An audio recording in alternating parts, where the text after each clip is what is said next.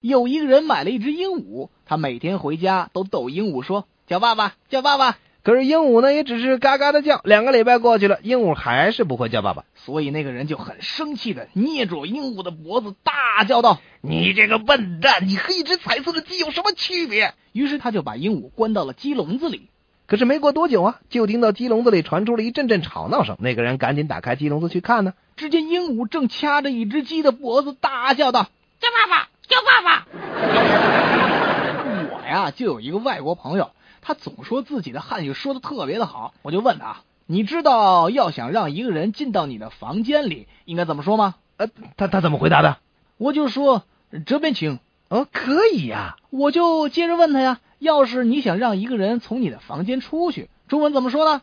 那我就走到房间的外面，然后说，呃，这边请。呃还就就会这么一句啊。我上中学的时候，教我的语文老师是一个头发都掉光了的老大爷。有一次上语文课的时候，老师讲到成语“其貌不扬”这个词，呃那那怎么了？老师想让同学自己说出这个词，就开始启发我们，说要形容一个人长得非常的一般，用什么话呢？那你们就说呗。说什么的都有啊，啊，是都说什么了？丑陋无比，牛头马面，尖嘴猴腮，科学怪人。最夸张的，竟然有人说像您一样。你这咔咔。